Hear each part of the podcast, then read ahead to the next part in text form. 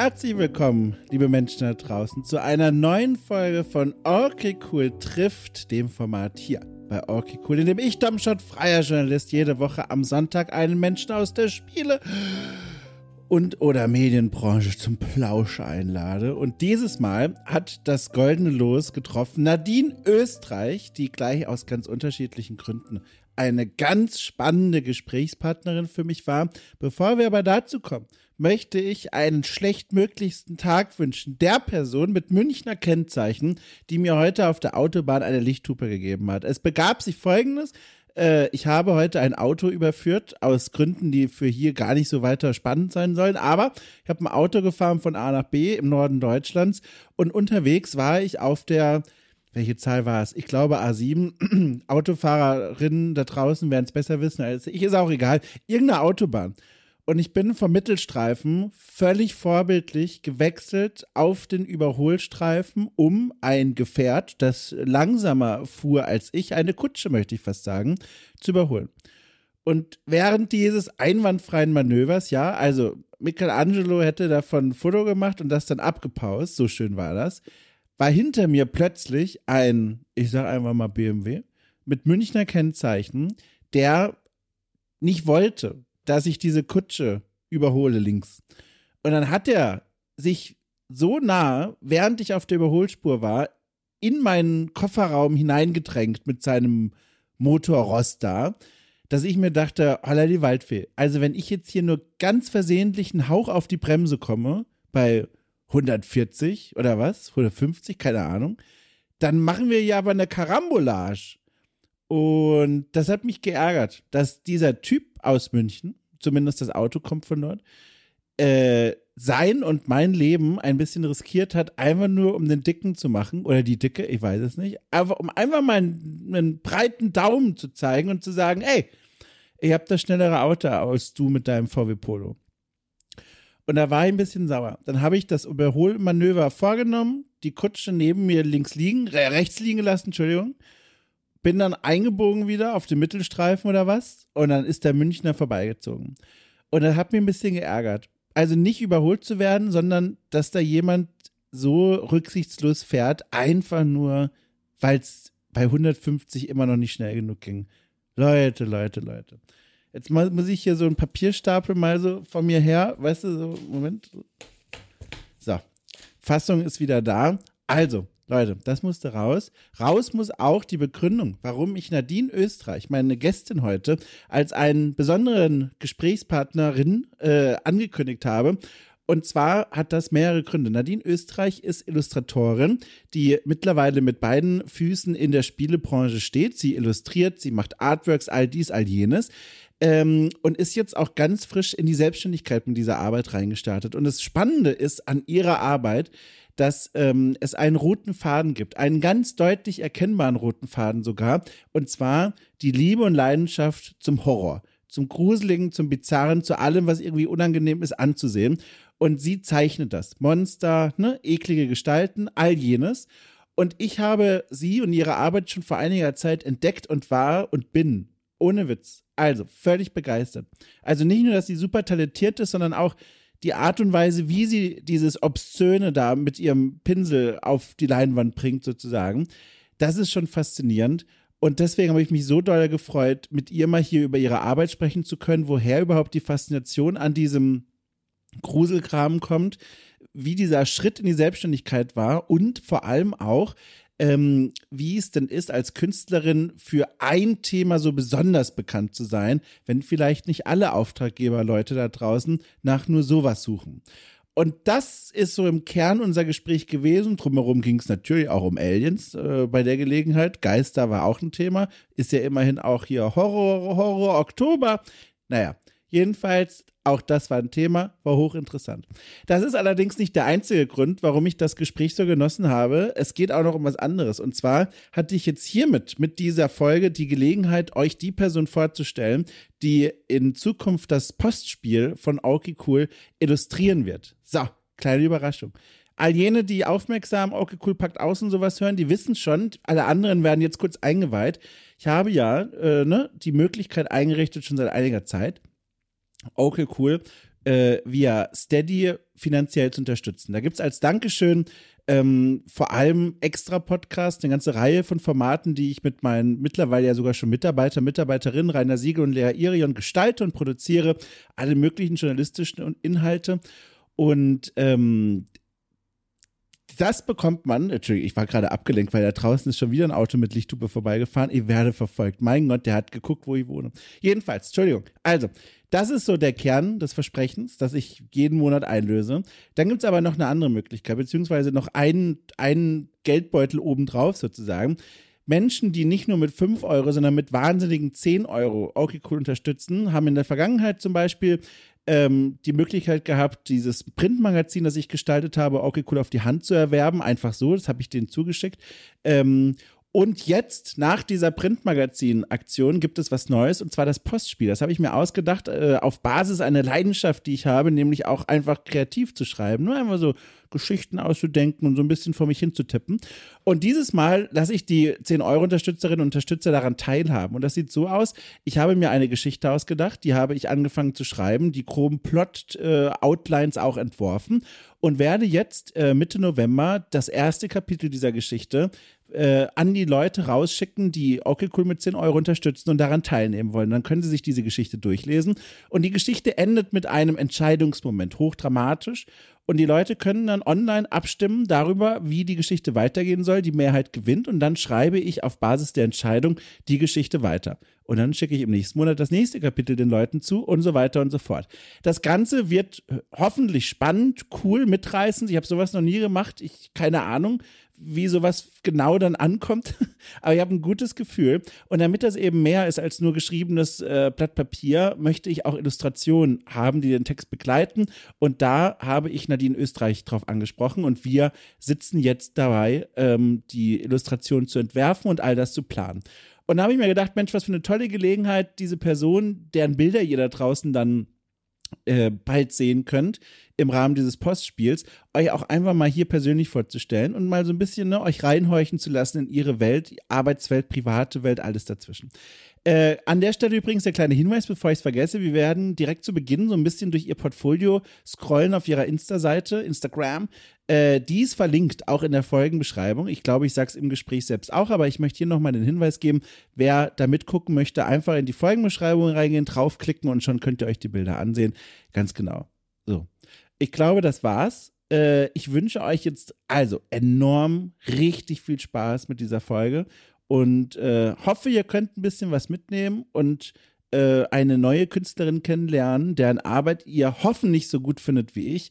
Wenn nicht, dann tut es mir leid für uns alle. So, viel Spaß mit diesem Gespräch zwischen Nadine Österreich und mir.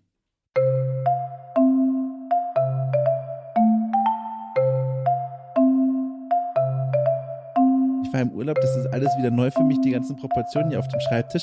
Und ich muss jetzt tatsächlich noch einmal darauf kurz zurückkehren, weil das mich jetzt schon wieder so überrascht hat, die Sache mit den Fluchworten, dass du angekündigt hast, du wirst viel fluchen. Ich fange mal direkt damit an. Was ist denn, hast du eins, das liebste Schimpf- und Fluchwort, das dir so am liebsten aus dem Mund rausrollt?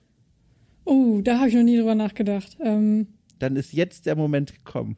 Ich glaube, ein Lieblingswort habe ich nicht. Nee, obwohl, also ich, ich nutze das halt so viel als, als Füllwort, glaube ich. Und bei mir ist es halt scheiße einfach dann. Ja. Dass ich, wenn ich Worten so einen Nachdruck verleihen möchte, dann, ja, dann halt, ah, dieses Scheiß, mhm. ähm, ja, da bin ich auch schon sehr, sehr, sehr oft drauf angesprochen worden, wie viel ich fluchen würde. Und ja. Gab es mal einen Moment, wo du drauf angesprochen wurdest, äh, oder wo du das Gefühl danach hattest, okay, äh, es wäre besser gewesen, ich hätte das nicht gemacht? Hm, also, naja, wenn Leute dich darauf ansprechen, dann, ich habe dann generell immer so das Gefühl, dass sie einen nicht so ernst nehmen. Oder mhm. dass das, also generell, wenn, wenn dir jemand sagt, boah, du fluchst aber ganz viel, ich bin dann direkt so, oh, oh Mist. Ist das, jetzt, ist das direkt das nächste Fluch? Ja, ja, genau, ja, genau. Ich, hab, ich wollte gerade wieder Scheiße sagen, dann so, okay, jetzt nehme ich Mist, weil das ist weniger schlimm. Ähm, ja. ja, ich habe dann mal das Gefühl, dass die Leute dann, ja, dass die keine Lust haben, mir zuzuhören oder dass die das doof finden oder keine ja. Ahnung. Das, War das schon immer so oder kannst du rückblickend an einen Punkt hinschauen und wissen, okay, ab hier habe ich aus irgendeinem Grund angefangen, dieses Wort häufiger zu benutzen? Also mit dem Fluchen habe ich angefangen, ich glaube so ab der fünften Klasse. Und Ah, ich, das ist auch, ja, also das, das war bei mir so, als ich aufs Gymnasium kam. Da, naja, da kommt man halt so in die Pubertät, ne? Dann geht das halt los. ähm, und ich weiß noch, dass meine Deutschlehrerin mich damals darauf angesprochen hat. Äh, die, die hat versucht, mir das so auszutreiben. Und immer, wenn ich dann im Unterricht saß und geflucht habe, dann hat sie mich halt darauf angesprochen. Das war mir so unangenehm. Weil, keine Ahnung, ich habe mich halt total zensiert gefühlt. so, weil das ist, halt, das ist halt meine Art, wie ich spreche. Und Ja, ja. ja, das fand ich irgendwie komisch. Und ja, sie hat es ja auch nicht geschafft, das aus mir rauszukriegen. Von daher. Stört sich denn überhaupt selber oder ist das wirklich was, wo vor allem die Umwelt sagt, okay, das ist irritierend oder was weiß ich? Mich stört's, weil es die Umwelt stört. Ah, ich verstehe, ja, ja. Weil ich, Ich hab- ja, ich ja. möchte ja immer, dass, dass Leute mir gerne zuhören und so.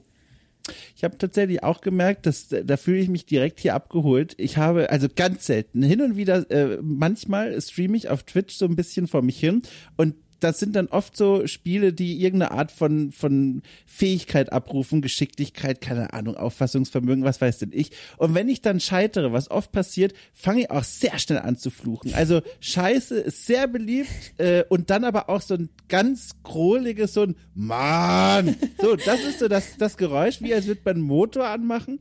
Äh, so stelle ich es mir zumindest vor. Und die Leute im Chat äh, reagieren da immer sehr verwirrt darauf, weil da sie, sie bestoßen bei mir auf so einen Disconnect zwischen der Stimme, ne, also freundlich, ne, entgegenkommt, was weiß ich, und dann aber der Twitch-Stream, wo sie sagen, was ist denn mit ihm los? Er flucht, als wäre er frisch vom Schiff abgestiegen und jetzt im Hafenviertel unterwegs. Und das ist so ein Disconnect, wo ich mir dann auch manchmal denke, ach, es ist mir auch fast wieder ein bisschen unangenehm, dass man jetzt, also dass das jetzt auch so zutage tritt hier. Aber ich finde, ich muss sagen, das finde ich total sympathisch. Also ich, ich liebe das, wenn Leute so Gott sei Dank. frei sprechen quasi.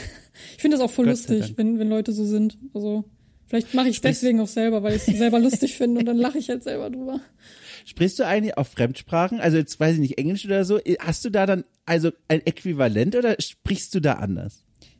Ähm, ich habe ja, ich habe ja bei Good Games die ganze Zeit Englisch gesprochen und ich glaube, ich, ich habe, nee, da habe ich auch geflucht, aber dann halt auf Englisch.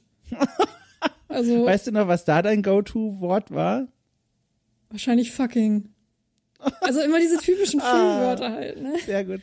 Ach schön. Jetzt sind wir in eine Richtung gelaufen. Ich weiß gar nicht, wie wir da jetzt wieder rauskommen. Aber das war einfach, ich fand das jetzt für sich schon wieder so interessant. Ich musste da zuerst einhaken. Aber jetzt tun wir einfach so, als hätten wir das zur Genüge abgehakt und kommen zu was, was ich eigentlich fragen wollte zuallererst, weil mir in der Vorbereitung auf unser Gespräch aufgefallen ist, was für ein tolles Timing.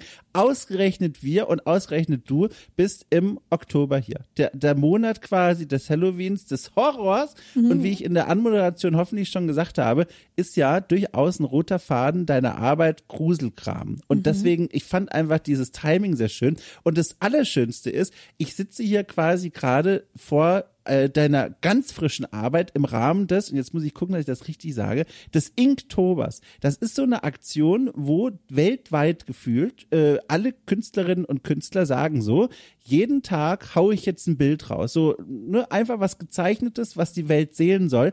Und daran nimmst du auch teil. Und das sieht man auf deiner Instagram-Seite. Und bevor wir dazu kommen, bin völlig fasziniert, muss ich dich jetzt mal fragen, weil jetzt habe ich endlich mal die Gelegenheit zu fragen, für dich als Künstlerin, worin liegt der Wert von so einer Inktober-Aktion? Weil ich gucke da von außen drauf und denke mir, was für ein Stress. Also, was für ein Stress, den man sich da macht, Kreativdruck und Leistungsdruck, jeden Tag so eine Zeichnung rauszuhauen. Und deswegen wollte ich mal fragen, warum macht man da eigentlich mit? Das ist eine sehr gute Frage. Das habe ich mich, äh, das habe ich mich auch gefragt. ähm, also für mich persönlich, äh, ich wollte das einfach machen, um mich selber so ein bisschen zu pushen. Ähm, ich wollte auch gucken, ob, ob ich es damit schaffe, irgendwie so ein bisschen mehr Reichweite zu kriegen, weil das ist ja auf Instagram auch immer so ein Ding. Also gerade jetzt, der Algorithmus auf Instagram ist für Künstler ja quasi nicht existent. Ähm, und ich sträube mich dagegen, Reels zu machen. Ich habe da einfach keine Lust drauf. ähm, deswegen wollte ich gucken, ob man damit irgendwas reißen kann. Ähm, aber im groß, größten Teil wollte ich einfach ja, mich selber pushen und gucken, wie schnell ich das so rausballern kann. Ja. Ähm, und ich habe es tatsächlich auch, ich, ich weiß gar nicht, ob das erlaubt ist, aber ich habe quasi auch vorgearbeitet. Also ich habe das jetzt nicht so gemacht, dass ich wirklich jeden Tag mich hingesetzt habe und ein Bild gezeichnet habe, weil das, ich glaube, das hätte mich fertig gemacht. Ja. Stattdessen habe ich halt gesagt, ja, okay, ich habe heute mal richtig viel Zeit, dann mache ich heute irgendwie fünf Stück oder so und habe dann Ruhe. ähm, und ich habe es ja auch nicht durchgezogen. Ich glaube, ich habe zwölf Stück oder so gemacht und dann Ja.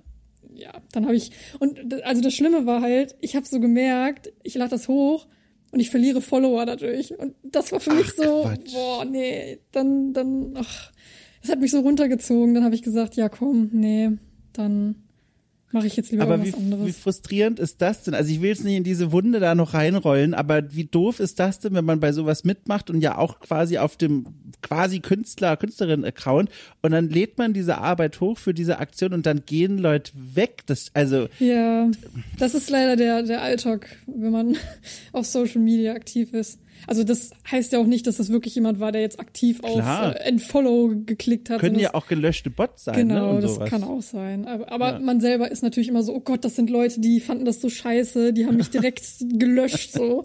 Das ist ja direkt, ne, dass man vom Schlimmsten ausgeht. Ach man, aber diese Bilder da, da wollte ich nämlich auch mal fragen. Du hast schon gesagt, du hast da ein bisschen vorgearbeitet.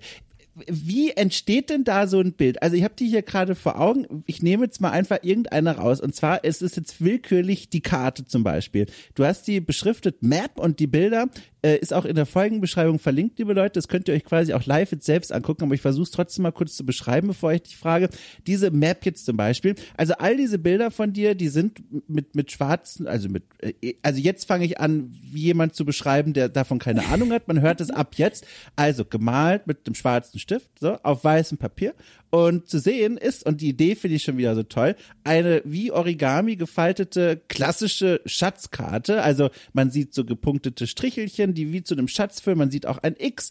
Ähm, und der Knaller ist aber, dieses Origami-Figürchen, möchte ich fast sagen, diese gefaltete Schatzkarte, die, die erinnert an eine Eidechse oder an ein, an ein Tierchen, das auch so eine Art Zunge vorne aus dem Kartenkopf hinausschnellen lässt. Und das Ganze ist also finde ich so schön anzusehen, weil man erkennt, es ist diese Schatzkarte, ne, diese Map oder diese Karte, aber dann verwandelt auf eine Art in so ein auch irgendwie bedrohlich wirkendes Tier durch diese stachsigen Beine und das ist auch so ein bisschen krumpelig, das Papier. Ich weiß nicht, ob das jetzt Dialekt ist, aber es ist so zerknittert und, und ein bisschen mitgenommen und das hat, das hat das, das spricht mit mir, möchte ich sagen. Und da würde ich jetzt gerne mal wissen, wie entsteht zum Beispiel dieses Bild? Wo fängt man da an? Wie beginnt sowas? Also erstmal hat man ja diesen Prompt. Also bei Inktober ist ja das, das Ding, dass man für jeden Tag so ein, so ein Wort hat einfach. Ähm, und an dem Tag war es halt Map. Und ich weiß noch, dass Map hat mich mega fertig gemacht, weil ich überhaupt nicht wusste, was ich da machen soll. ähm, weil ich hatte mir halt vorgenommen, ich will für jeden Tag irgendein Monster machen. Also für jedes Ja. Wort möchte ich irgendwas machen, was halt mit einem Monster zu tun hat.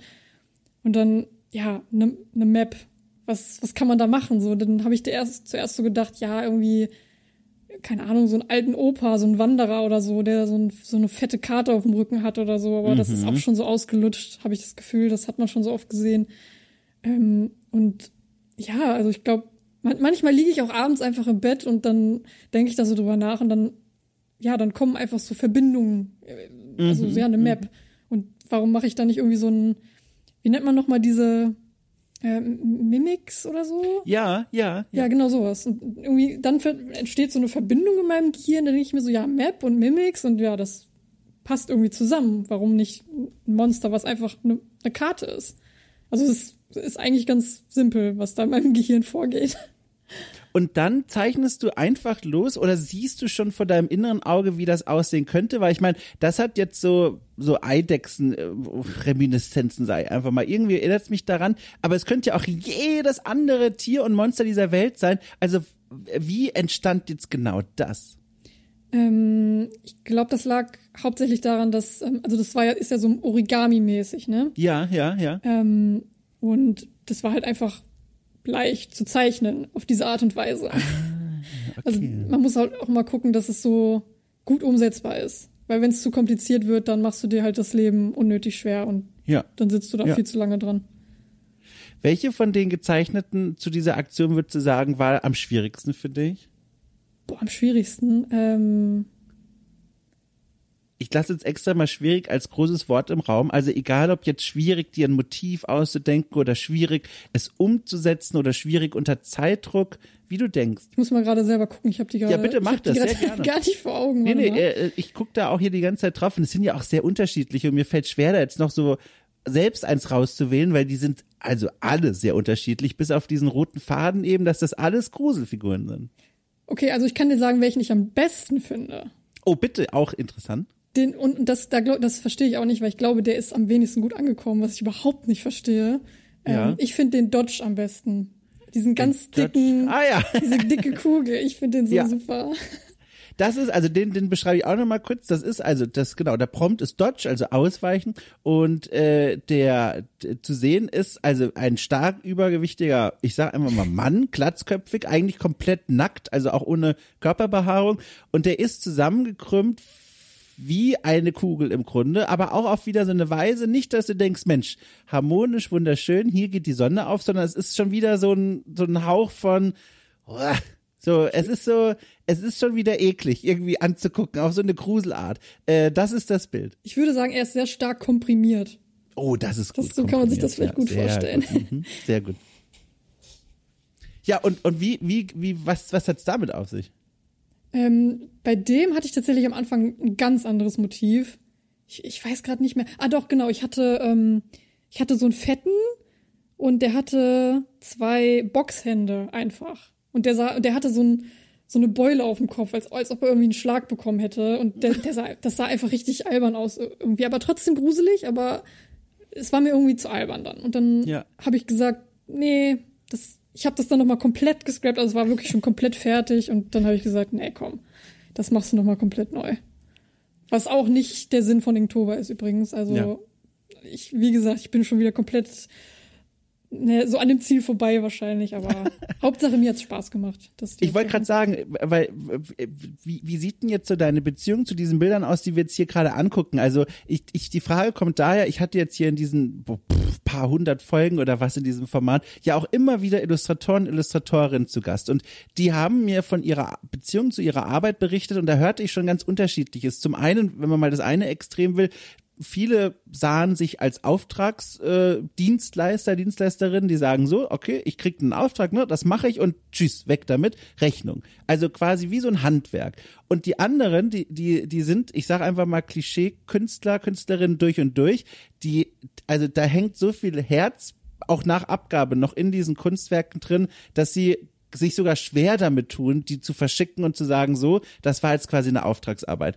Wie stehst du denn jetzt zum Beispiel zu diesen Bildern, die jetzt bei dieser Inktober-Aktion entstanden sind? Guckst du da drüber, wie so, weiß ich nicht, liebevoller Haustierchen und denkst dir, ach Mensch, guck mal, ne, die, der kleine Mimik, wie süß, und der, der Dodgemann, ach, guck mal da, da ist er wieder. Oder wie guckst du da drauf?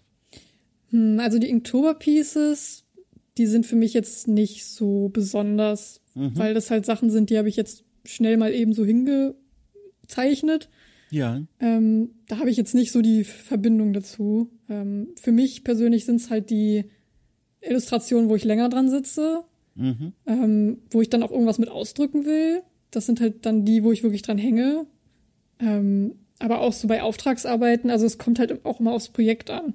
Es Ja. gibt so Projekte, ähm, die sind zwar cool dann, aber wo ich mir so denke, ja, das machst du jetzt fertig und dann ist es halt durch. Ja. Ähm, aber ich habe jetzt auch Anfang des Jahres ein Projekt gehabt, wo da, da waren die Leute einfach so cool und äh, da ist auch was entstanden. Ich glaube, das ist bis heute die beste Illustration, die ich je gemacht habe. Boah, wirklich? Ja, ähm, ich freue mich auch mega, wenn ich die endlich posten kann. Ich weiß nicht wann, aber irgendwann vielleicht. ähm, ja, das kommt echt immer drauf an. Aber ja, man muss, ich glaube, man, man muss da immer so ein bisschen abwägen zwischen Auftrag und eigener Arbeit. Also das merke ich mal ganz stark. Ja. Jetzt ist ja so, wir haben es jetzt schon ein paar Mal gesagt, in der Amoration habe ich es auch schon beschrieben, dieser eine besondere rote Faden, der sich durch deine Arbeit durchzieht, ist eben diese Horrorthematik. Irgendwie alles aus der Welt des Grusels, des Schauers, ne, welche Worte man auch immer dafür wählen will. Und ich glaube, die, die erstmal aufdringlichste Frage, ach Quatsch, nee, ich meine die Frage, die sie am meisten aufdrängt, so, so gehört das, äh, ist folgende. Warum eigentlich? Also, das ist jetzt so eine Riesenfrage, aber ich, ich renne einfach mal in jede Richtung, die dir dazu einfällt. warum eigentlich ist das für dich so ein faszinierendes Thema, dieser ganze Horrorkram? Das wurde ich auch schon so oft gefragt. Das glaube ich. Ich hatte das Gefühl, ich habe die perfekte Antwort auf diese Frage einfach noch nicht gefunden. Vielleicht, weil ich selber auch noch nicht genau weiß, warum. Ähm, also ich glaube, zum einen liegt es daran, dass ich einfach, ich mag das, wenn, wenn Dinge unangenehm sind. Ähm, Ich fühle mich dann irgendwie wohl und das ist halt die Essenz von Horror. So irgendein negatives Gefühl, so Angst oder Ekel oder was auch immer. Und das so, in, so aus einem herauszukitzeln, das finde ich irgendwie total faszinierend. Ähm, und ja, ansonsten. pff, Ähm, ich hatte noch einen zweiten Punkt, der ist mir jetzt aber total entfallen gerade. Vielleicht kommt er wieder. Wir bleiben ja noch kurz in diesem Raum hier drin. Vielleicht setzt er sich wieder dazu. Äh, äh, während sich dieser Punkt überlegt, wieder dazu zu kommen, kann ich einfach mal noch da oben drauf aufbauen. Und zwar habe ich mich auch gefragt, wenn du da so eine große Faszination dafür hast, für dieses Thema und auch, wie du ja beschreibst, das magst, wenn es sich unangenehm anfühlt und auch irgendwie, also solche starken Emotionen in einen weg, wenn man sich das ansieht, konsumierst du denn auch drumherum viel so Horrorkram? Also ob jetzt Filme, Bücher, Spiele, was weiß ich, ist das so ein Teil von deinem Alltag? Das ist das Komische, weil ich selber kann das gar nicht so wirklich, weil Ach Quatsch, ja. das Witzige ist, ich bin selber total der Schisser. ja. Ähm, und ich, ich, also Horrorspiele spielen kann ich sowieso schon mal nicht. Das, das geht gar nicht. Äh, Horrorfilme ist auch schwierig, kommt aber immer auf die Art des Films an. Ähm, also ich, ich bin generell eher jemand, ich mag so psychologischen Horror lieber. Ja, ja. Also einer meiner absoluten Lieblingsfilme, äh, The Lighthouse. Äh, Das ist, das ist so die Art von Horror, die, die ich liebe. Also wenn man Mhm, wissen will, was für Horror ich mag, das ist es. Ähm, aber ja, so zum Beispiel, oder Paranormal Activity. Sowas kann ich mir halt nicht geben, weil das ist Ja. irgendwie zu real. So, dass dann liege ich abends im Bett und denk mir so, scheiße, jetzt kommt gleich, jetzt reißt mir irgendwer gleich die, die Bettdecke weg und Ach Quatsch. schleudert Jetzt- mich hier. Jetzt mal ganz ernst, also wirklich ernste Frage. Glaubst du denn an Geister und all, die, all diese Dinge? Ähm, nee, eigentlich nicht. Also, an Geister glaube ich nicht. Aber Es gibt eine Sache, an die ich glaube, und zwar Aliens. Und Das, das ist auch, das sage ich auch immer, das ist mein Kryptonit in Horror. Wenn irgendwas im Horror mit Aliens zu tun hat, da bin ich raus. Das kann ich nicht, weil ähm, Aliens sind für mich halt so das Einzige, wo, wo ich sagen würde, okay, das, da kann man jetzt wirklich nicht hundertprozentig sagen, ob die existieren oder nicht. ja, Also das kann sein, dass ich nachts aufwache und die stehen an meinem Bett und keine Ahnung, schieben mir irgendwie eine Sonde irgendwo hin oder so. Ich weiß es nicht. Ähm, ja, das, das sage ich immer, das ist ganz schlimm.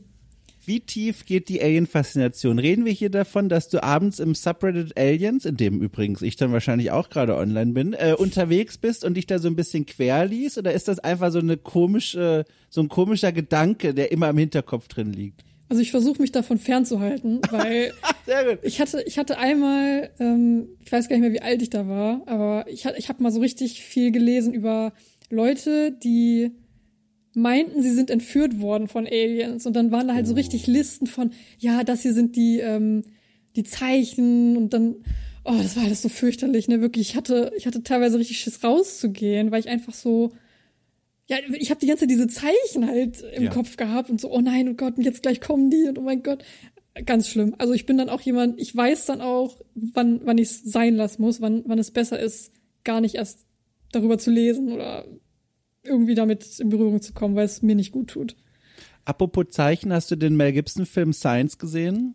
Ich, ich weiß nicht mehr, ob das der war, den ich gesehen habe. Ich habe Mit der Farm ja, und den ja, ich, Kornfeldern? ich glaube, der hat mich richtig verstört. der war, der wäre genau quasi das Ja. gewesen, was du nicht hättest Ja. sehen sollen.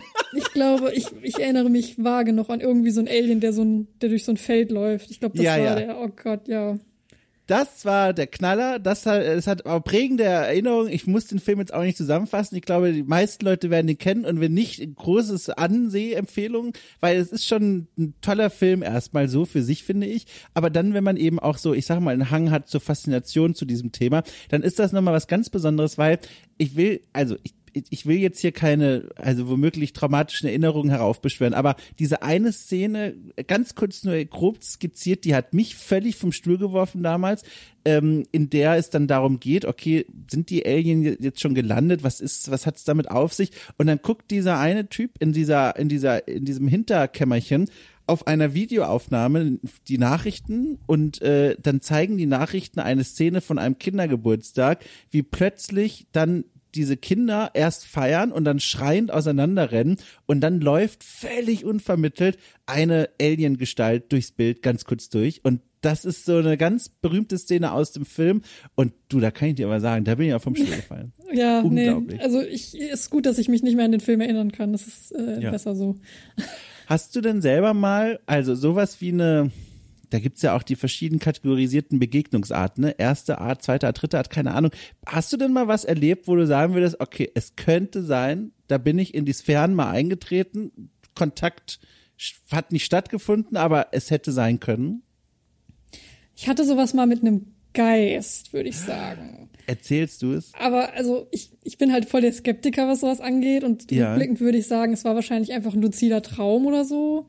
Mhm. Aber ja, als Kind, also, ja, ich war halt ein Kind und ich lag im Bett und ähm, ich, ich habe irgendwie, keine Ahnung, ich, ich habe Musik gehört, so, ich weiß auch nicht genau.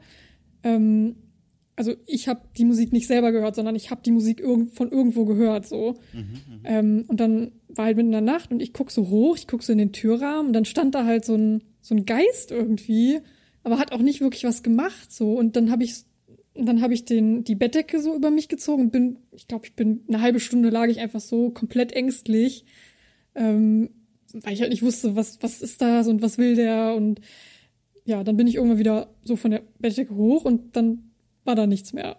Also ist jetzt nicht besonders äh, wild die Geschichte, aber naja, also halt da steht ein Geist, finde ich, ist schon ja. ziemlich wild, ehrlich gesagt. aber es, er stand halt einfach nur so da. Ähm, kannst du beschreiben, also hast du es noch vor Augen? Wie sah denn diese Figur da aus? Ähm, ja, das hört sich jetzt wahrscheinlich mega dumm an. aber ähm, sah so ein bisschen aus wie dieser Scream-Geist. oh, sehr gut. aber, aber nicht so, nicht so albern, sondern halt ja. schon angsteinflößend. Aber deswegen sage ich halt, ich, ich, es war wahrscheinlich einfach, ich habe den irgendwo mal gesehen und dann habe ich davon geträumt wahrscheinlich. Und dadurch, dass es halt ein luzider Traum war, hat es sich so, so echt angefühlt wahrscheinlich. Ähm, also, ja. Hast du mal mit dem Gedanken gespielt oder vielleicht sogar das getan, diese, diese vielleicht Traumbegegnung oder was auch immer, mal zu zeichnen? Also quasi das aus dem Kopf rauszuholen, auf Papier zu bringen, damit du Leuten quasi zeigen kannst, guck mal, das habe ich damals gesehen. Würde ich voll gerne mal machen, sowas. Ähm, generell. Ja. Also ja. finde ich generell voll die geile Idee. Das Problem ist, ich träume einfach nie. Ach, wirklich? Ich habe ich, ich hab weder positive noch negative Träume. Ich bin einfach ein Mensch, ich träume nicht. Deswegen also, ist das echt ja. schwierig. ich weiß gar nicht, ob ich das bemitleiden soll oder dir, dir Glückwünschen soll, weil also ich gehöre leider zu den Menschen, also quasi immer Albträume, immer Scheißträume, aber auch immer ganz lebhaft mit richtigen Szenen und filmischen Momenten und so. Und ich habe auch so ein, also ich, ich merke mir das dann auch in Bildern und dann bleibt das auch ganz lange bei mir. Und ich habe das schon ewig und ich habe mir irgendwann mal gedacht, und vielleicht bist du genau die richtige Person, um diesen Wunsch mal wieder laut zu äußern seit, seit langer Zeit. Ich hätte so Bock drauf, mal eine Ausstellung zu organisieren, also direkt die höchsten äh, ne, Kategorien jetzt hier angesprochen, aber ist egal, wir, wir fantasieren ja einfach nur, so eine Ausstellung zu organisieren, wo Menschen, Künstler und Künstlerinnen von ihren Albträumen erzählen und die Leute zeichnen dann die eine Szene nach nach Beschreibung und die Bilder daraus werden dann ausgestellt. So eine Albtraumausstellung und was ich daran so faszinierend finde ist, das sind ja dann Bilder, die in so Zwischenwelten quasi inspiriert wurden. Also Albtraum, das ist ja nicht real, aber gleichzeitig auch nicht komplett aus dem Nichts ausgedacht, sondern das sind Traumbilder eben, die irgendwie ja doch existieren für die eine Person, die das geträumt hat. Und das dann so auf Papier zu bringen und dann auszustellen und Unsichtbares sichtbar zu machen damit, ich finde das nach wie vor eine hochfaszinierende Vorstellung. Ja, finde ich auch geil. Also ich wäre dabei. Okay, das ist schon mal die nächsten Pläne werden hier geschmiedet. Ich habe ähm, hab tatsächlich eine, eine Geschichte, die ich sehr oft erzähle, wenn es so um Träume geht, weil ich die oh. sehr stark finde. Ja. Ähm, deswegen, ich sage auch Leuten immer, ich glaube richtig krass, dass man mit Träumen so Dinge ähm, ja nicht beeinflussen, aber ähm, verarbeiten kann. Ja. Und dann nenne ich immer dieses Beispiel, und zwar, ähm, ich hatte als Kind so einen, ähm, so, ich hatte so einen Erzfeind quasi. Und dieser Erzfeind war Chucky die Mörderpuppe. Oh Gott. ähm, weil ich habe immer in, in, damals, als es noch Fernsehzeitungen gab, ähm, habe ich halt immer diese Fratze gesehen. Ne? Und das, Ja. also ich weiß nicht, kennst du Chucky? Ja, ja. Genau. Ja, ja. Und der sieht halt total schlimm aus und so. Und ich konnte dann immer, ich habe den einmal gesehen, ich konnte dann tagelang nicht schlafen, ich hatte tagsüber Schiss, es ging gar nichts mehr. Und das ging über Jahre so. Ich hatte, je, ich hatte fast jede Nacht Albträume von dem, das war so schlimm. Und dann eine Nacht ähm, habe ich geträumt, dass ich mich mit dem einfach mal unterhalten habe. Also ich habe einfach mit dem geredet so und er meinte so zu mir, ja, ich, ich will dich auch eigentlich nicht so traktieren und es tut mir auch alles leid so und ja, wollen wir nicht einfach Freunde sein? Und dann habe ich, ja, dann hab, haben wir uns die Hand gegeben und ich habe seitdem nie wieder von dem geträumt. Ich habe nie wieder Angst Abgefahren. gehabt. Seitdem glaube ich ganz stark daran, dass Träume richtig stark sein können. Mit Sicherheit. Ich finde auch, also vielleicht kennst du es ja dann doch trotzdem oder einige Leute da draußen, die gerade zuhören, aber was bei mir immer ganz dolle ist, dass in Träumen Dinge passieren, die dann in meinem echten Leben zu Konsequenzen führen. Und das finde ich auf eine Weise schon wieder gruselig, aber zum Beispiel der Klassiker, man träumt von einer Person, die man schon lange nicht mehr gesehen hat und wacht auf und denkt sich, okay, ich muss der Person schreiben. Ich muss fragen, wie es ihr geht, was sie macht, was gerade los ist. Das ist so ein Beispiel von vielen oder weiß ich nicht, man träumt von einer beruflichen Veränderung, auch ganz konkret und plastisch und durchlebt im Traum die Konsequenzen der beruflichen Veränderung und merkt, oh, das wäre eine gute Entscheidung. Und ohne Witz, ich sage nicht welche, aber eine wesentliche berufliche Entscheidung in meinem Leben basiert auf einem Albtraum, wo ich Oha. mir dachte, okay, warum eigentlich nicht? Ich mach's einfach. Und es war eine gute Entscheidung. Aber das finde ich ist fast schon gruseliger, wenn du dann was träumst und das so Einfluss hat auf dein echtes Leben. Ich finde das total cool. Also, Ja. ich weiß nicht. Ich wünschte, ich hätte das auch öfters bei mir. Nee. Weil das, Kann das, ja noch das, kommen. das hilft einem ja total. Ja. Weil unterbewusst weiß man oft schon, was man machen muss, aber man traut sich's halt nicht oder irgendwie sowas. Ja. Hast du denn schon als Kind, du hast jetzt schon ein paar Anekdoten aus deiner Kindheit erzählt, hast du auch schon als Kind so dolle gezeichnet?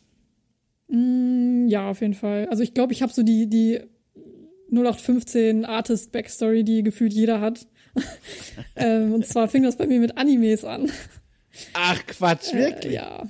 Ähm, ich habe auch noch so ganz alte Zeichenbücher, da ist alles voll mit Animes. Ich war, ich war so richtig schlimm. Ich war so, hatte so eine richtige Anime-Phase.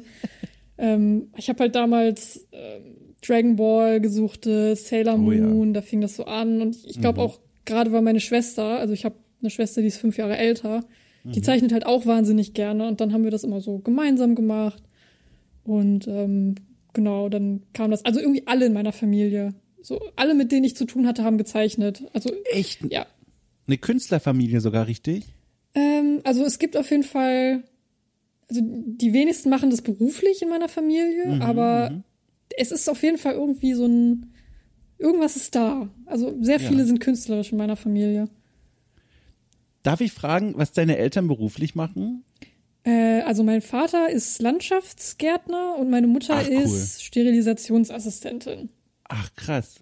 Das, ich ich versuche gerade einen roten Faden zu finden bei diesen Jobs, aber es fällt mir sehr schwer. Ja, nee, das ist völlig random. also meine Aber, Eltern meinten ja. auch immer, mach mal irgendwie was, ne, wo du richtig Geld verdienst und so, so dieses typische, mach Ah, jetzt nicht mhm. brotlose Kunst und so. Ja. Aber ich bin froh, dass ich es dass ich's doch gemacht habe. Ja, du, ich wollte mich gerade sagen, weil das ist nämlich die schöne Brücke. Du hast dich nämlich dann entschieden für, ihr habt nachgeguckt, Design und visuelle Kommunikation Oh ja. an der Hochschule Bielefeld. Also Ja. nicht unbedingt das, wo man sagen würde, das führt zur Schatzkammer, aber etwas, das sagen könnte, das führt zum sich glücklich fühlen. Also das scheint mir so eine Wunschentscheidung gewesen zu sein, oder? äh, ja, auf jeden Fall. Ähm, das ist halt, ich habe das Gefühl, das ist auch so dieses 0815, Ach Quatsch. also, was ja auch nicht schlimm ist, ne? Aber ich habe das Gefühl, das machen viele Leute nach der Schule, wenn du du kommst aus der Schule und du weißt erstmal nicht, boah, was soll ich machen? Du, hast- das einzige, was man halt weiß, okay, ich, ich zeichne halt gern, ich bin gern kreativ und der erste Weg ist dann so Grafikdesign, Ja. weil das noch so das ist, wo du wo du am besten reinkommst, wo die Leute halt gebraucht werden. Und ja, das habe ich dann auch gemacht. Beziehungsweise ich habe erstmal ein Jahr gar nichts gemacht, weil ich nicht wusste, was ich machen soll. Und dann, dann habe ich mich äh, an der Uni beworben für Grafikdesign. War das ein großer Sprung für dich damals nach diesem einem Jahr oder oder wie war dieses eine Jahr? Weil das kann ja jetzt alles heißen, dass du ein Jahr lang also wirklich jeden Tag bedeutungsschwanger aus dem Fenster geschaut hast und gedacht hast, okay, was, wo soll's hingehen? Oder war ein Jahr einfach gute Zeit? Also wie Nee. sah das so aus? Nee, das war überhaupt keine gute Zeit. Oh. ähm, also ich habe ich hab mich halt voll unter Druck gesetzt gefühlt so. Ich hatte Ja, die ganze Zeit das ja. Gefühl, scheiße, ich muss jetzt mein Leben irgendwie Ja. ne, auf die Reihe kriegen und ja, das war nicht so geil. Ähm, vor allem, ich hatte mich dann halt, ähm, also um, um an die Uni zu kommen, in diesen Grafikdesign-Studiengang, musste man halt so eine Prüfung machen. Und ähm, die erste Prüfung habe ich nicht bestanden. Also ich, ich hab, musste mich da zweimal bewerben. So die, beim ersten Mal hat es halt nicht geklappt. Ähm, und das, das war für mich halt auch so, uff, ja, Ja. ist das dann wirklich so das Richtige für mich? Bin ich einfach nicht gut genug? Aber als ich halt Bescheid bekommen habe, dass ich nicht genommen wurde, ich bin da rausgegangen, ich habe gesagt, weißt du was, ich versuche es nächstes Jahr einfach nochmal. Ich versuche das so lange, bis die mich nehmen, ist mir ganz egal. Ich mache das einfach. Weil ich wusste halt nicht, was ich sonst machen soll. Ich hatte mich Ja. auch für andere Sachen beworben. Ich weiß noch, ich hatte mich für, ich weiß gar nicht mehr, wie das heißt, irgendwie so Zahntechniker oder irgendwie so eine Oh, wow, ganz Ey, anders. ganz an. Ja, weil ich halt noch so die Stimme von meinen Eltern, der so, ja, mach was Ja, ja, Richtiges, klar. ne, mach was Richtiges. ähm, aber nee, nee, nee, das wäre furchtbar gewesen. Äh, Du hast dir jetzt heute schon so ein, zwei Schritte oder ein, zwei sehr große Schritte sogar reingemacht in die Spielewelt und Spielebranche. War das damals auch schon was, was du so ein bisschen im Blick hattest oder hat sich das dann erst entwickelt? Äh, das hat sich erst entwickelt bei mir. Ach. Das liegt daran, dass ich gar nicht wusste, dass man das machen kann. Ah. Weil ich, ich komme halt aus einem kleinen Dorf und da hast du, wenn du da so berufsvorbereitende äh, Events hast, da, da ist halt nichts mit Games. Das, das sind dann wieder so normale Handwerksberufe, sag ich Ja. mal. Ja. Ähm, ich, ich wusste gar nicht, dass Concept Art oder dass man oder dass man mit Illustration überhaupt was verdienen kann. Das wusste ich gar nicht.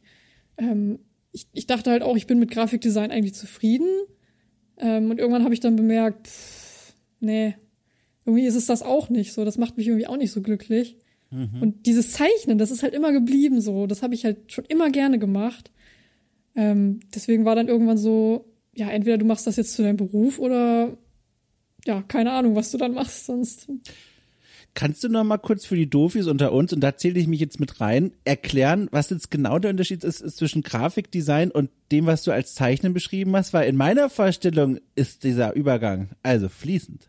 Oha, oh, nee, das ist was ganz anderes. Sehr gut. Ich lehne mich zurück in meiner Unwissenheit und höre jetzt zu. Oh, oh Gott, wenn ich jetzt das Grafikdesign erklären muss, ey. ich so Entschuldige, schlecht. also du musst aber nicht. Ich Ja. kann das auch googeln einfach. Nee, nee, also Grafikdesign, ähm, da designst du halt Produkte, also zum Beispiel Verpackungen. Wenn du jetzt Ja. Mhm. eine Cornflakes-Packung hast, da hast du ja, ja, die Verpackung muss halt von irgendjemandem gestaltet werden.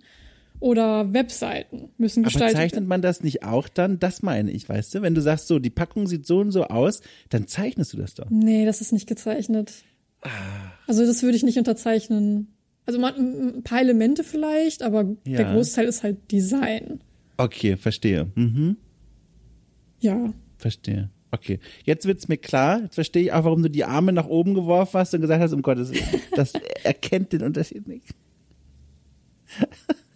Oh Gott, ich stelle mir gerade, ach Gott, nein, egal. Genau, okay, also jetzt habe ich das auch verstanden. So, und dann ging es von dem Studium aus äh, nach Hamburg äh, an die HAW. Und das ist ja jetzt schon wieder ein Schritt in Richtung tatsächlich dann Spielewelt, so ein bisschen zumindest. Da ist man ja schon wesentlich näher dran als noch in Bielefeld mit dem, was du vorher gemacht hast. War das da schon so eine Idee dabei oder kam das dann erst in Hamburg selbst? Ähm, ich habe das bemerkt ähm, nach meinem Bachelorstudium. Ich habe halt während meines Bachelorstudiums ähm, als Werkstudent, ähm, als, ne, als Grafikerin gearbeitet und bin dann da auch übernommen worden und ähm, habe dann da gearbeitet und habe dann gemerkt, boah, das macht mich so unglücklich. Also ich war Ach krass. ich war richtig, richtig unglücklich da. Ähm, ich habe dann gemerkt, so, okay, ich, ich muss irgendwas ändern und ähm, habe dann halt die ganze Zeit überlegt, ja, wie komme ich da rein, weil ich war ja auch noch so jung und die Branche ist generell ziemlich schwierig halt, um da reinzukommen, vor allem wenn man so jung ist und noch nicht so viel ähm, im Portfolio hat und so. Und dann habe ich das einfach ja als Chance gesehen und auch, weil ich einfach mal raus wollte. So, ich die größte Stadt, die ich bis dahin so gesehen hatte, war gefühlt Bielefeld. Ähm, von daher, ja, ich wollte einfach mal gucken, was, was so geht. Also ich bin generell ein Mensch, ich, ich gehe gern Risiken ein und gucke, was dabei rauskommt. Mhm. War auch ein solches Risiko während deines Masters dann schon so richtig reinzustarten? Ihr habt nämlich gesehen, da hast du bei ähm, Good Game Studios, davon hast du ja vorhin auch berichtet, schon angefangen und zwar als Marketing Artist. War das schon so eine war das eine klare Entscheidung für dich oder war das schon neben dem Studio schon so eine Entscheidung, wo du gesagt hast, okay, das wird jetzt eine kleine Belastung vielleicht, ne, auch was Zeiteinteilung und so angeht, aber du machst es einfach mal?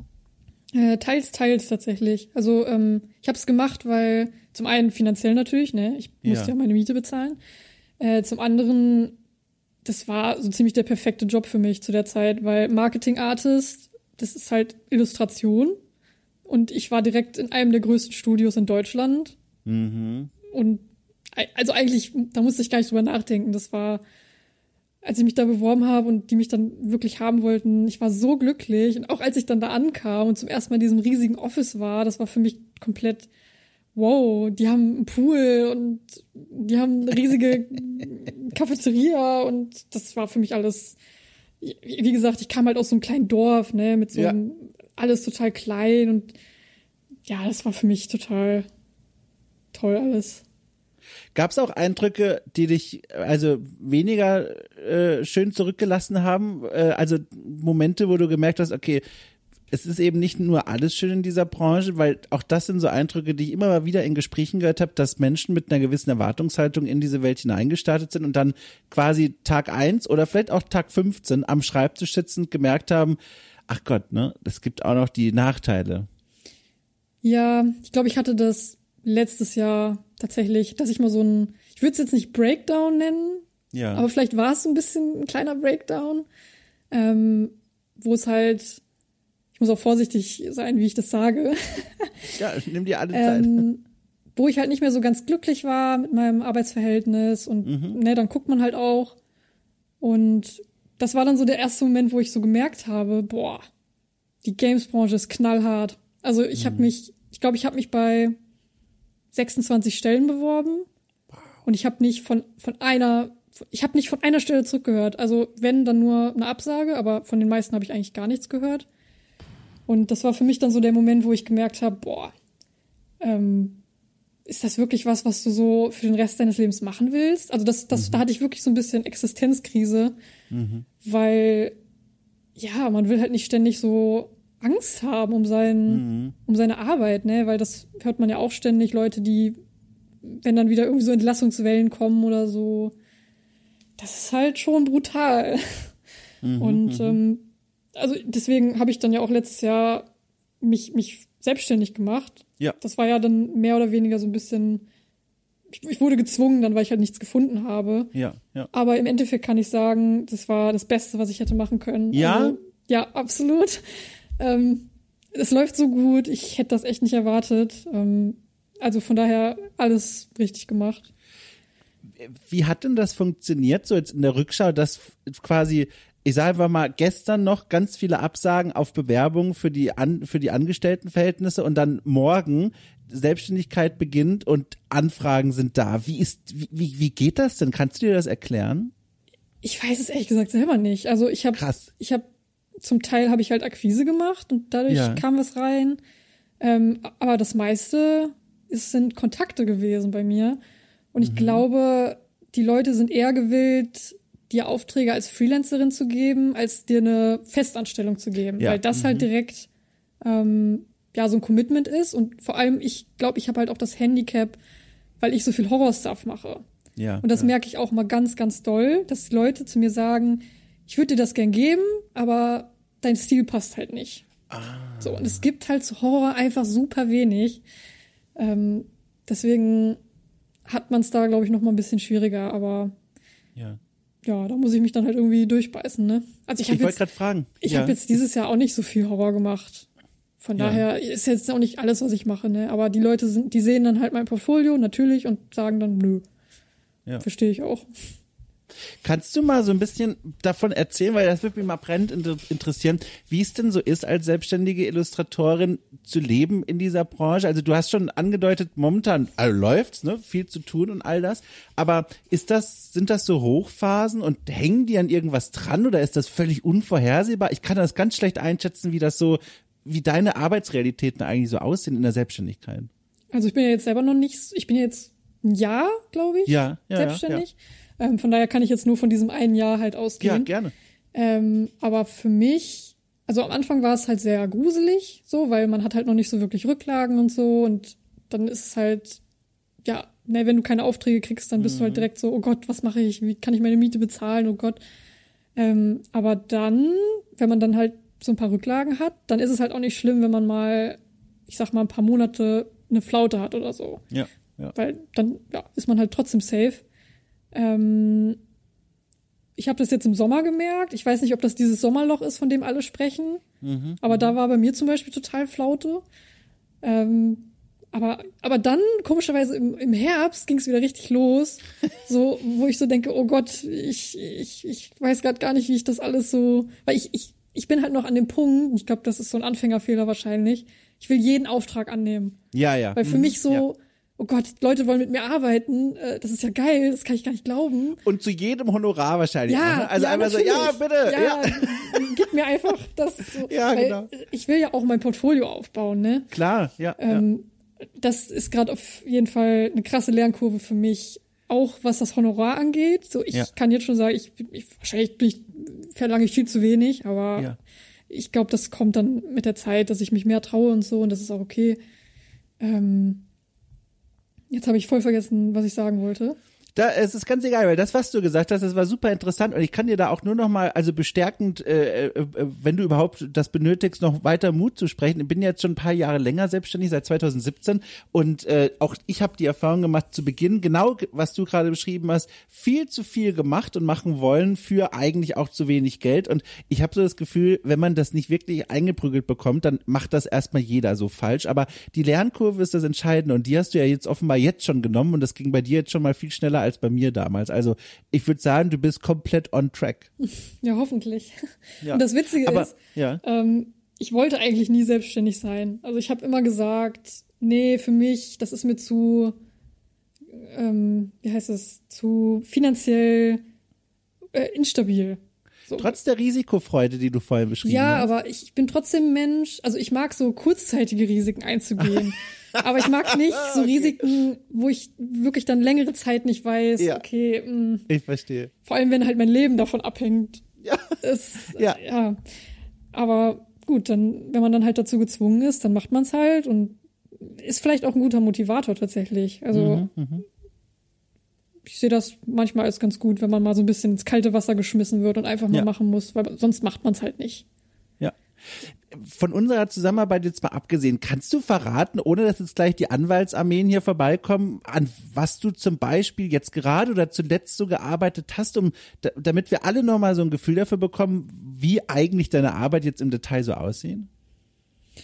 Boah, ist schwierig, ohne da jetzt. Ähm, man, man hat halt immer diese ganzen Contracts, ne? Das ist Ja, halt das ja, ja, Schwierige, ja. Ne? Ähm, Ja, bloß nicht in Probleme jetzt bringen. Also ich denke, ich kann sagen, ich habe Anfang des Jahres für ich habe so ein Co Coverart gemacht, Mhm, ähm, was halt für Steam genutzt wird, was eventuell auch ähm, im Spiel selber benutzt wird. Ich weiß, Cool. äh, ich weiß ehrlich gesagt selber nicht hundertprozentig. Ja. Ähm, ansonsten bin ich gerade im Gespräch mit, ich bin gerade im Gespräch mit meinem bis jetzt größten Auftraggeber. Also wenn ich, Boah. wenn ich das wirklich so an Land ziehen kann, dann, dann hätte ich schon so einmal so ein, so ein Triple-A-Ding eventuell. Äh, das wäre halt schon richtig krass. Ähm, aber das ist jetzt noch nicht hundertprozentig in Nein, um Gottes Tüchern, Willen. deswegen, ne? Ja, äh, genau. keine Ahnung. Sind die auch über Kontakte auf die aufmerksam geworden oder, oder? ja, auf jeden Fall. Wahnsinn. Dein Netzwerk, jetzt Ja. schon quasi. Ja. Also genial. Das ist auch echt, Also- ich sag auch immer so, wenn Leute fragen, also wenn du als Illustrator erfolgreich sein willst, brauchst du so entweder eine von zwei Sachen. Entweder du, du hast Kontakte oder du bist krass. Am Ja. besten ist es, du hast beides. Aber Beides, das ist sehr ja. unwahrscheinlich. Ja. Ähm, und ich bin halt nicht, also ich bin schon gut, ne, aber ich bin jetzt nicht so, dass man Ich meine, find's krass. Also, ja, aber jetzt nicht so ein Wunderkind, you know. Hm. Ähm, aber ich habe halt Kontakte. So, das ist halt das Gute. Aber es klingt schon so, als würdest du dich jetzt, ah gut, ich meine, ein Jahr, ne, ist ein Jahr, aber das kann ja auch schon ganz schön lange sein, erstmal wohlfühlen, ne, in dieser Selbstständigkeit, trotz auch dieser, die du ja auch schon erlebt hast, Flautenmomenten. Ja, also ich will das auf jeden Fall jetzt erstmal so weitermachen. Ähm, ich, ja. ich habe ja auch immer noch, ich, ich will unbedingt noch an Horrorsachen arbeiten. Also das ist jetzt das, worauf ich eigentlich ja. hinarbeite. Ja, ja. So. Hast du mal überlegt, also keine Ahnung, ob das so einfach funktioniert, aber Leute quasi selbst anzuschreiben, wenn du es nicht eh schon machst, die Spiele dieser Art entwickeln, so kleinere Teams vor allem, wo ja. es dann vielleicht nicht so viel, okay. Ja, habe ich schon. Das Problem ist, ähm, Horror-Games, ah, wie sage ich das jetzt, ohne irgendwie blöd zu klingen, aber es, sehr viele Horror-Games sehen nicht sehr gut aus. Ja. Um es mal ja. so zu sagen. Ähm, ja. Ich weiß auch nicht genau, woran das liegt. Ich glaube, ich, vielleicht liegt es daran, dass die das nicht brauchen. So, mhm. Weil da hast du so Spiele wie Phasmophobia oder so. Die sind mhm. wahnsinnig gut. Ne? Ich liebe Phasmophobia, aber das Spiel sieht halt nicht besonders gut aus. Und das muss es halt mhm. auch nicht. Und warum sollen die Geld in Künstler investieren, wenn sie, wenn sie auch mit ganz normalen Assets einfach auskommen? So, das, ja. Ich glaube, das ist immer so ein bisschen das Problem beim Horror. Und es gibt einfach zu wenig Spiele, die wirklich, ja, die das bräuchten. Spielt denn für dich eigentlich auch die Rolle des Crowdfundings äh, irgendwie eine berufliche Rolle? Also ich frage auch deswegen, weil eigentlich immer, wenn ich mit freiberuflichen Kolleginnen und Kollegen aus der Journalismusseite spreche, ist immer das irgendwo mal mehr, mal weniger manifestiert im Hinterkopf diese Überlegung, okay, ich könnte ja auch mal versuchen, weiß ich nicht, bei Steady oder bei Patreon irgendwas eigenes aufzubauen, irgendein Angebot zu machen an die Leute draußen und zu sagen, hey, ne, wenn ihr das cool findet, ihr könnt mir unterstützen. Ob es ein Newsletter ist oder sowas halt wie okay cool natürlich, irgendwie so ein journalistisches Angebot und dann finden sich vielleicht ein paar Leute. Das ist bei eigentlich allen Kolleginnen und Kollegen, die ich hier bisher zu Gast hatte, wenigstens mal eine Überlegung gewesen. Wie ist es denn bei dir? Keine Ahnung, dass du sagst so, hallo, hier ist meine Steady-Seite und wer hier, weiß ich nicht, im Monat fünf Euro reinwirft, bekommt von mir einmal im Monat ein von mir gezeichnetes Porträt dieser Person in meinem Horrorstil. Weiß ich nicht. Ist das was, was dir im Kopf herumgeht? Äh, in letzter Zeit tatsächlich habe ich da viel drüber oh. nachgedacht. ähm, also ich würde das voll gerne machen. Das ja. Problem ist, ich bin echt schlecht, was so Social Media angeht. So, und zwar nicht, weil ich nicht weiß, wie das funktioniert. So, ich, ich meine, ich bin Marketing-Artist gewesen, ja, ähm, ja. sondern weil ich das nicht möchte. Ich möchte nicht diesem Algorithmus halt in die Hände spielen, ja. weil ich genau weiß, mein, die Qualität von meiner Arbeit würde darunter leiden und das mhm. möchte ich nicht. Ähm, also ich habe überlegt, vielleicht mache ich irgendwann mal so, so, dass ich auf eine auf eine Convention oder so gehe und dann mir so einen mhm. Künstlerstand habe und dann so von Face oh, to Face. Ja. Das kann ich ja, mir richtig gut vorstellen, weil dann habe ich Menschen als Monster zeichnen. Zum Beispiel. Oh.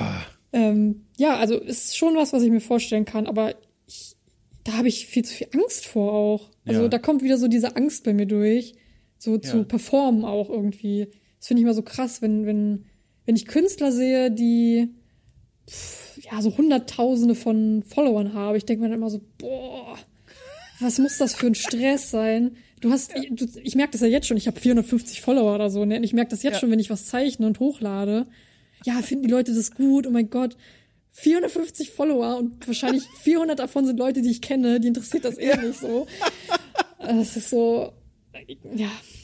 Der Trick ist, soweit man kann, die Zahlen auszublenden und zu verdrängen. Du, ich, ich stelle mir hier, also während wir unser Gespräch führen, ich habe immer im Hinterkopf, ich führe das für mich. Ich stelle Fragen, die, die ich einfach gerne wissen will und die mich interessieren und blende komplett aus, wie viele tausend Leute diese Folge in ein paar Tagen auf ihr Endgerät gespielt bekommen. Das ist kein Gedanke, den ich aktiv im Kopf habe und ich muss sagen, das tut mir sehr gut. Also gar nicht drüber nachzudenken, weil ich glaube, dann würde ich sehr nervös werden. Ja, das ist ein sehr guter Rat, aber es ist sehr schwierig, den zu befolgen.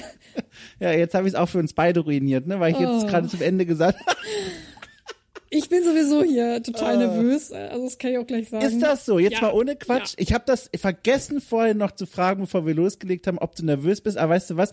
Ich glaube, unterbewusst habe ich mir gedacht, die ist niemals nervös, weil du, du redest dir mit einer Souveränität darüber, wie du fluchen wirst und äh, dass du die Klingel ausmachen wirst. Ich hatte das Gefühl, ich bin einer von acht Interviewterminen heute. Wow, okay, dann kann ich sehr gut faken scheinbar. Ja, super gut. Das ist auch eine Qualität. Aber jetzt können wir ja quasi, guck mal, jetzt haben wir ja quasi das im, fast hinter uns. Jetzt können wir uns kurz nochmal umdrehen, ne, quasi, und nochmal nach hinten schauen. War es denn jetzt so schlimm? Also, ist, war das jetzt für dich eine Erfahrung, wo du sagst, alles klar, äh, in Zukunft kommt auf mich zu mit euren Interviewanfragen oder sagst du, alles klar, okay, nicht so cool, tschüss? Ähm, nee, ich mache das gerne. Also ich rede auch sehr gerne. So Leute, die mich kennen, wissen auch, dass ich sehr gerne rede.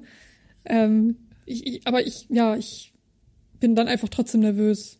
Ich Komisches weiß, Gefühl wahrscheinlich, wenn man es nicht gewohnt ist. Ja, vor allem ist mein erstes Interview. Also ich würde mich, mein Gott, das wusste ich auch nicht. Warum wusste ich das denn alles nicht? ich würde mich mehr wundern, wenn ich nicht nervös wäre. Mein Gott, ich habe nicht mal an die Möglichkeit gedacht bei deiner Arbeit, dass das das erste sein könnte. So. Ja, ohne Witz. Ich meine das ernst. Aber ich bin ja noch so jung. Ich bin, ich bin ja noch an, an der, am Anfang meiner Karriere. So, Ich weiß nicht mal, wie alt du bist, ehrlich gesagt. 28. Ich hatte keine Ahnung. Also ich habe da auch ehrlich gesagt nicht drüber nachgedacht. Ich war mir einfach nur sicher, bei der Arbeit, jetzt, also ohne Witz, ich meine das jetzt ernst, das ist kein doofes Kompliment, sondern hab mich ja auch nochmal durchgewühlt. Ich wusste ja vorher schon, was du machst. Wir waren ja schon mal in Kontakt und dann für das Gespräch durch diese, ach Gott, wie heißt es, Artstation Sachen und und und ohne Witz auch tatsächlich auf YouTube äh, bin ich gestolpert über einen Account, der das ist so, oh Gott, wie hieß das? Lighthouse Horror Ja, oder so. Das oh mein so Gott, nein. Hast du das So. gefunden? Oh mein und das Gott. ist der Knaller, das ist ein YouTube-Account. Ich erzähle mal kurz, wie es von meiner Seite aussah, dann darfst du gerne auffüllen. Ich habe einfach nur geguckt, ne, in Vorbereitung zum Gespräch, was kann ich denn so über dich herausfinden, was gibt's da draußen von dir, um dann so langsam ein Gefühl dafür zu bekommen, was will ich auf jeden Fall in dieser knapp bemessenen Zeit fragen. Und dann stolperte ich über ein Video des Kanals Lighthouse Horror und das ist, soweit ich es jetzt gesehen habe, ein Typ und der liest im Grunde Gruselgeschichten von Reddit und Co. vor und illustriert das, was er da gerade vorliest, noch mit Bildern, die, wie ich jetzt so im schnellen Durchskippen gesehen habe, auch so ein bisschen aus dem Internet zusammengeklickt sind. Und dann habe ich gesehen, ein Video, da hat er ein, ein, ein Artwork von dir als Teaserbild benutzt und dich auch gecredited unten in der Videobeschreibung. Und dann dachte ich so, ach krass, war das eine Zusammenarbeit oder weiß sie davon gar nichts? Ähm, doch, ich weiß davon. Ähm, der oder die kam damals über Artstation auf mich zu Ach krass. und hat mich dann halt gefragt, ob, ähm, ob das benutzt werden darf. Und dann war ich erstmal so, okay, äh, ich habe gerade gar keine Ahnung, nimmt man da jetzt Geld für? Oder und dann habe ich geguckt, einfach bei den, äh, weil, weil das waren ganz viele Artists, die da benutzt hat, ähm, die auch bekannt sind. Und dann habe ich die einfach mal so angeschrieben und gefragt, so, ey, hast du da irgendwie Geld für bekommen? Und dann meinten die so, nö, ist egal. Und Das, da fand ich schon so, okay, weird. Aber dann dachte ich so, ja, komm, dann nimm das halt. Und weil ich mag solchen Content halt auch. Und dann ist das auch okay, Ja, voll. wenn die das benutzen. Ist ja auch ein großer Kanal, ne? 500.000 oder was Subscriber da? Also Ja, das, war quasi das erste Mal, dass ich für Exposure gearbeitet habe. oh Mann, ey. naja, aber das Bild, das war ja eh da, von daher. pff. Ja, klar. Ja. Aber Krass. macht, macht das nicht, Leute. Wenn ihr Illustratoren seid, dann ne, nicht für Exposure arbeiten. Das ist nicht gut. Ja, das ist super. Also gut, dass du es nochmal sagst. Ich finde das auch immer so schwierig. Also ich, ich habe ja dasselbe Thema bei mir quasi, wenn du Sachen schreibst und Podcast oder was weiß ich, so im Journalismus, da heißt es ja auch oft so, bitte nicht für Exposure und das finde ich auch sehr gut und vernünftig, aber dann denke ich so zurück, wenn ich überlege, so bei mir ganz am Anfang, als, als ich noch gar keine Ahnung hatte, da habe ich hier und da auch, glaube ich, gratis mal so kleine Sachen gemacht für so einen Blog oder so und ich muss gestehen, das waren ziemlich wertvolle Möglichkeiten für mich auszuprobieren und auch so ein bisschen mal Leute kennenzulernen. Also wahrscheinlich, also ich stimme dir sowieso zu, im Idealfall immer Geld für die eigene Arbeit bekommen, sowieso. Aber wenn das nicht drin ist, dann zumindest nochmal abzuwägen für sich, okay, ist da vielleicht doch ein Wert für mich, der sich jetzt nicht in Geld bemessen lässt? Aber im Normalfall ist die Antwort nein, aber vielleicht zu Beginn einer Karriere, weiß ich nicht, vielleicht. Ja, nee, da stimme ich dir zu. Also das, Ja. das finde ich halt auch immer krass, so wenn Leute dir sagen, ja, du musst sofort irgendwie 60 Euro die Stunde nehmen und so. Das ist, äh, komm, das ist einfach nicht realistisch. Das, Ja, man muss jemand, der, an, ja, genau. der anfängt, der hat noch gar keine Ahnung und Ja. äh, ja, das ist dann auch okay, wenn man dann, dann noch nicht so viel nimmt. Nee, aber finde ich cool. Also äh, ich, ich weiß auch gar nicht, was dieses cool gerade ging. Wahrscheinlich, weil ich gerade nur über dieses ganze Gespräch nachgedacht habe. Ich fand das, ich fand das so interessant, weil wir haben uns jetzt auch kürzlich mal ganz kurz persönlich kennengelernt, aber jetzt nochmal so in aller Ausführlichkeit und in Ruhe dir all diese Fragen noch an den Kopf werfen zu können, die ich da ohnehin schon mit mir rumgeschleppt habe. Ich fand's hoch faszinierend, ohne Witz. Also vielen Dank für diese Einblicke in deine Arbeit und dieses Leben drumherum. Ja, sehr gerne. Mir hat's auch sehr Spaß gemacht. Es war ein schönes erstes Interview. Ich freue mich sehr. Also ich wusste, wie gesagt, davon nicht. Sonst hätten wir uns noch anders vorbereitet, keine Ahnung. Aber also, man hat es dir nicht angemerkt, sage ich jetzt einfach. Das ist die Hauptsache. Sehr gut. Du, dann winke ich dir einfach zu. Ich sag einfach mal bis zum nächsten Mal und äh, ich wünsche dir einfach richtig viel Erfolg für die Selbstständigkeit. Dankeschön. dim, dim, dim, und so weiter. Jedenfalls, vielen Dank, liebe Leute. Das war das Gespräch. Vielen Dank an Nadine, vielen Dank an euch für eure Zeit und vielleicht ja sogar eure Unterstützung äh, wenn ihr das wahrmachen wollt, diese Anrede, dann findet ihr in der Folgenbeschreibung einen Link, der euch zur Steady-Seite führt. Dann könnt ihr ein Abo abschließen, Premium-Podcast abstauben und vielleicht ja sogar am Postspiel teilnehmen, wenn ihr wollt. Man kann sich noch für anmelden. Wagt es, versucht es, ich würde mich freuen. So. Und nun habt eine gute Zeit, passt auf euch auf und wir hören uns ganz bald wieder.